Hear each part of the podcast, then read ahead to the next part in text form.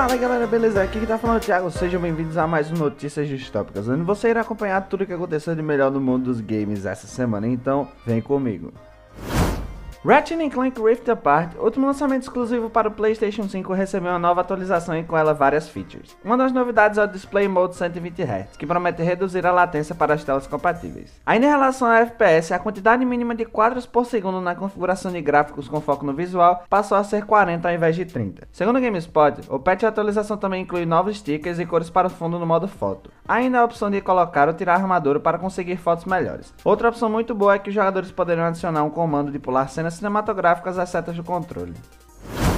A Nintendo vai trazer de maneira oficial o Nintendo Switch Lite, versão totalmente portátil do console híbrido para o Brasil. O console chegará ao país em setembro nas cores amarelo, coral e turquesa e terá o preço sugerido de R$ 1.899. Vale lembrar aos interessados que essa versão não é compatível com a dock, logo não é possível jogar em uma televisão.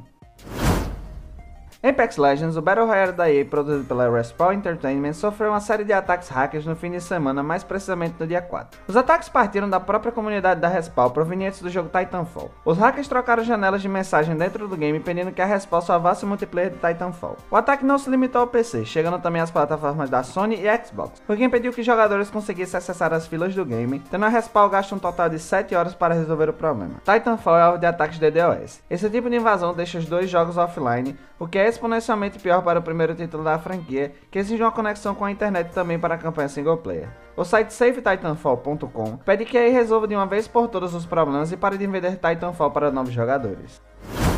O Call of Duty 2021 supostamente apareceu no banco de dados do Battle.net sob o apelido de Splitstream, o que não significa um nome oficial, já que vazamentos anteriores indicam que o jogo se chamaria Vanguarda. Segundo Helba, o desenvolvedor por trás do Blitztrack, um site dedicado a catalogar atualizações de bibliotecas e lojas para Battle.net, o Splitstream tem sofrido atualizações quase que diariamente. O jogo é algumas vezes referido como For e outras como COD 2021. Uma logo do jogo estava na base de dados e suas características indicariam um jogo baseado e ambientado na Segunda Guerra Mundial, o que de fato fato não seria uma surpresa para os fãs de Call of Duty, completando assim o ciclo da franquia. Além disso, já foi revelado pela Activision em maio deste ano que a empresa responsável pelo COD 2021 será a Sledgehammer Games, responsável também pelo Call of Duty World War II.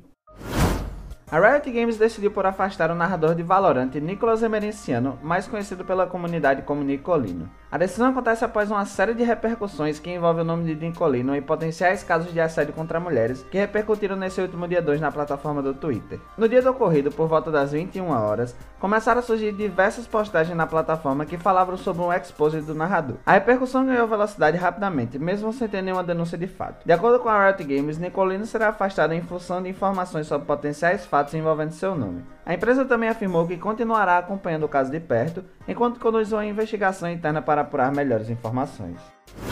Recentemente, a Bluebird Team, estúdio focado em jogos de terror psicológico, assinou um acordo com a Konami para uma parceria estratégica, o que só reforça os rumores anteriores sobre a volta de Silent Hill. Porém, a empresa já está trabalhando em dois projetos com aporte financeiro da União Europeia. A descoberta foi feita no próprio site do estúdio e compartilhada no Reddit. E apesar dos dois jogos estarem em produção, nenhum deles é listado como Silent Hill ou nem mesmo uma referência à franquia. Black foi financiado em 2019 e trata-se de um jogo de terror ambientado na época medieval, onde você encontrará um sistema de combate corpo a corpo, aliens e escolhas para progredir numa aventura sombria. O outro projeto tem como nome Doom Spiral e é uma premissa muito parecida com The Medium. O jogo se passa na Polônia e nele um rapaz terá que salvar sua irmã em plena Segunda Guerra Mundial. Além disso, esse jogo também abordará o conceito de várias dimensões em uma só gameplay. A Bloober tem um estudo muito proeminente em jogos de terror e todos seus jogos são bons. Portanto, não deixem de ser amigos, até porque o The Medium, seu último game, tem fortes inspirações na série da Konami, além de possuir o compositor da franquia Silent Hill Akira Yamaoka, que nos dá uma ponta de esperança. A NetherRealm anunciou nesse dia 2 que não irá mais lançar novos personagens ou novos conteúdos para Mortal Kombat 11. O estúdio publicou no Twitter que irá focar em um novo projeto, o que muitos acreditam ser um novo Injustice, graças a vários rumores. Milena acabou sendo a última adição a Mortal Kombat 11 Ultimate no segundo Combat Pack, que também incluía o John Rambo. É isso pessoal, esse é o fim prematuro de Mortal Kombat 11, mas quem ainda não adquiriu o game e não se importar com isso, ele está disponível para Play 4 e Play 5, Xbox One Series, Switch, PC e Stadia. Depois de muita especulação sobre a aparição de Dragon Age durante o EA Play Live, a BioWare confirmou nesse dia primeiro que o estúdio não participará do evento. Em postagem compartilhada nas redes sociais, a desenvolvedora declarou que está trabalhando em Dragon Age e Mass Effect e que tem algumas novidades de Star Wars The Old Republic para anunciar em 2021, mas que nada disso será mostrado durante o EA Play Live de 22 de julho. O novo Dead Space que a equipe da EA Motive, responsável por Star Wars Squadron, está desenvolvendo pode ser um remake da série. O GamesBeat reportou que no lugar de um Dead Space 4, a EA está planejando recomeçar totalmente a franquia de Survival Horror. A principal inspiração seria o remake de Resident Evil 2, que se tornou uma referência de se fazer remakes. Além disso, a EA Motive estaria disposta a usar um dos primeiros Dead Space como fundamento para um novo game. Os rumores estão cada vez mais fortes sobre esse jogo. Se eu fosse vocês, ficaria de olho no EA Play Live que deve ser dito alguma coisa sobre ele. O co-diretor de Final Fantasy VII Remake revelou que a segunda parte da saga vai explorar a vastidão do mundo. Hamaguchi disse em uma entrevista ao IGN que a segunda parte envolverá Cloud e sua turma e que eles irão deixar Midgar e explorar o mundo. E que o desafio deles será criar uma jogabilidade que alavanque a vastidão desse mundo.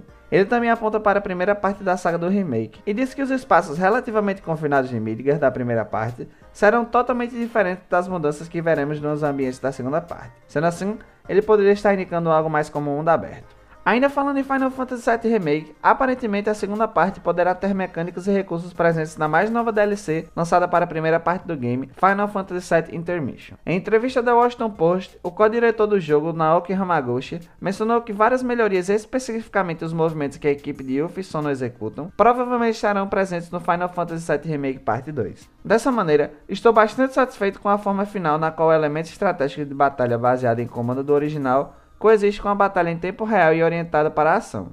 Além disso, com o Intermission há outro elemento introduzido. Movimentos de combinação de UF só não se unem, o que cria uma sensação diferente na estratégia de batalha. Eu gostaria de aproveitar isso, incluindo outros elementos que testamos em Intermission para a nossa próxima história. Vale lembrar que Final Fantasy VII Remake Parte 2 não tem uma data definida para ser lançada.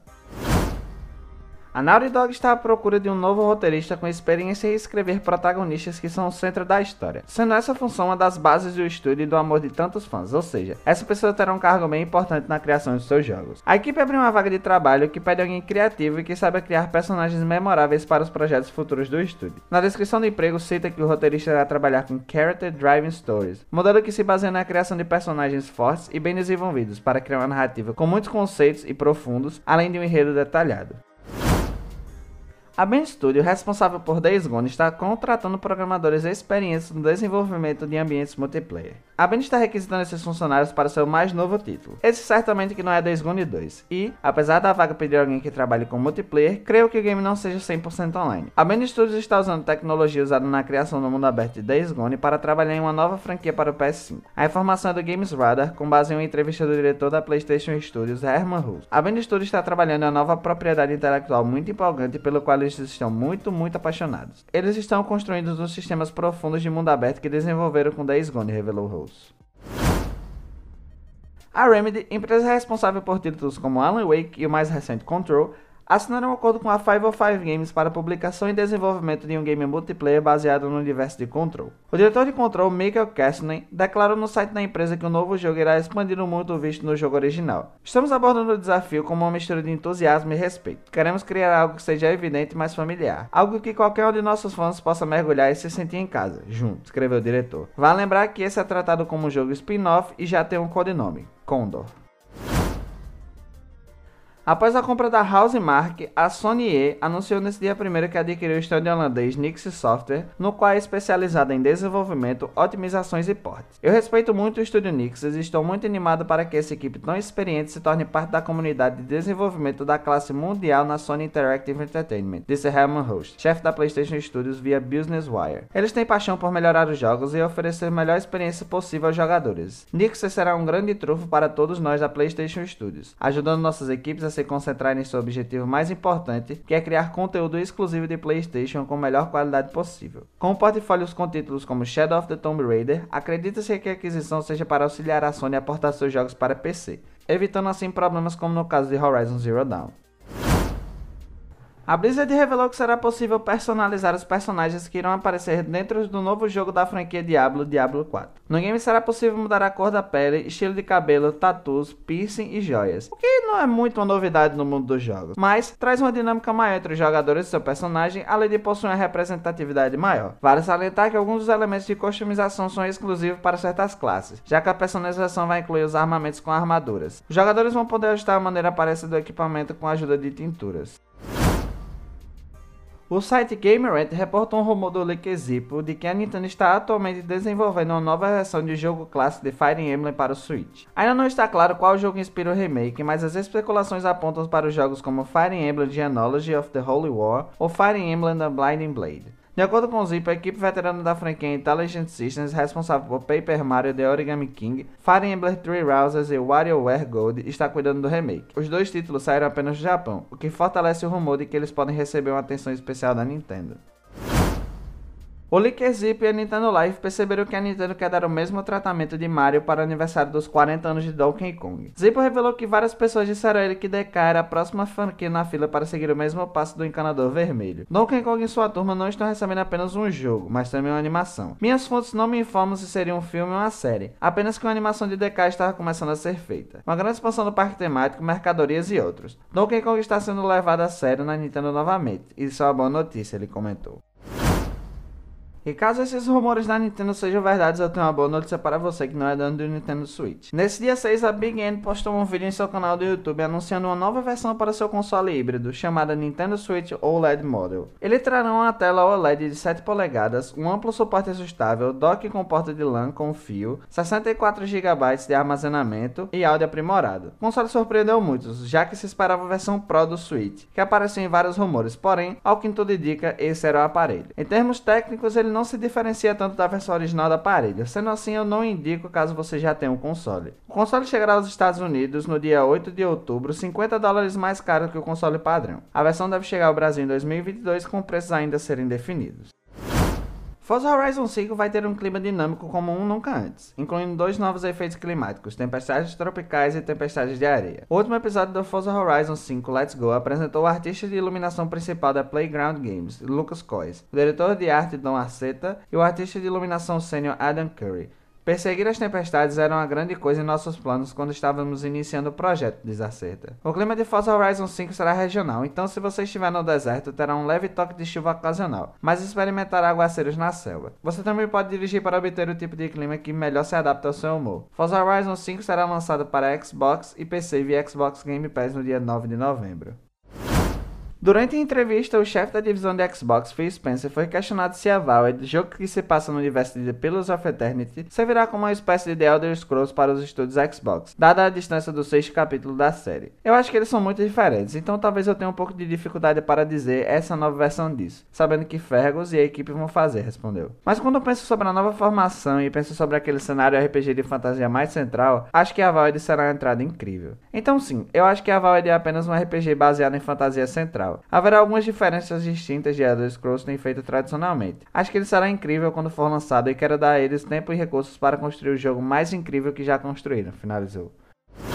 Hideo Kojima e a Microsoft assinaram um acordo de interesse que confirma a intenção dos envolvidos em desenvolver um projeto novo. No caso, um jogo desenvolvido pela Kojima Productions que poderia ser lançado nos consoles Xbox. O site VentureBeat afirma ter apurado as informações com fontes próximas à empresa. Contudo, nenhuma das partes se pronunciou sobre o assunto, que é no mínimo suspeito. A reportagem indica ainda que o jogo seria disponibilizado na nuvem, o que linka com a aquisição da Microsoft a contratar Kim Swift para supervisionar parcerias para games desse tipo, o que pode indicar uma correlação relação entre a contratação e o tal acordo da Microsoft com Kojima.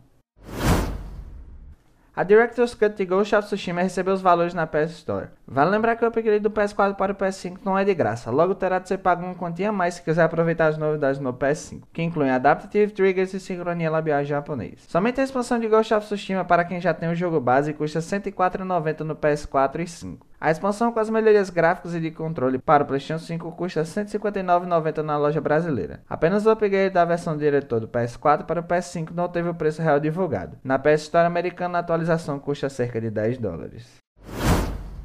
A Sony revelou que vai realizar um State of Play, evento próprio para mostrar novidades dos consoles da PlayStation nesta quinta-feira às 18 horas horário de Brasília. A exibição irá durar cerca de 30 minutos e será focada em mostrar mais detalhes de Deathloop e de próximos lançamentos, tanto indies quanto de third parties. A informação certamente desapontou os fãs que contavam com o rumor que dizia que nesse dia teríamos um State of Play focado no novo God of War. E aí, tá ansioso por State of Play? Qual a sua opinião sobre Deathloop? Deixa aqui nos comentários e lembrando que todas as novidades sobre esse State of Play você confere aqui com a gente.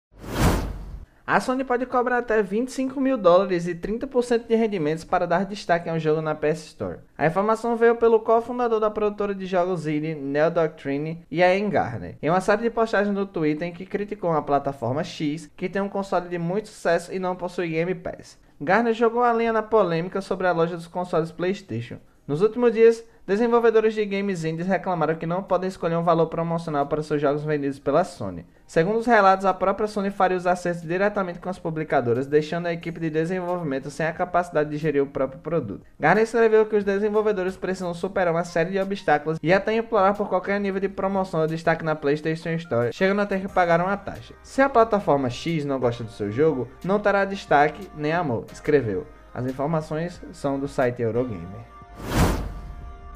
Então é isso, pessoal. Vamos chegando a mais um fim de episódio. Gostaria de agradecer a vocês que estão aí assistindo. Se puderem, por favor, sigam a gente nas redes sociais. Compartilhem aqui tanto o vídeo do YouTube quanto o link do Spotify.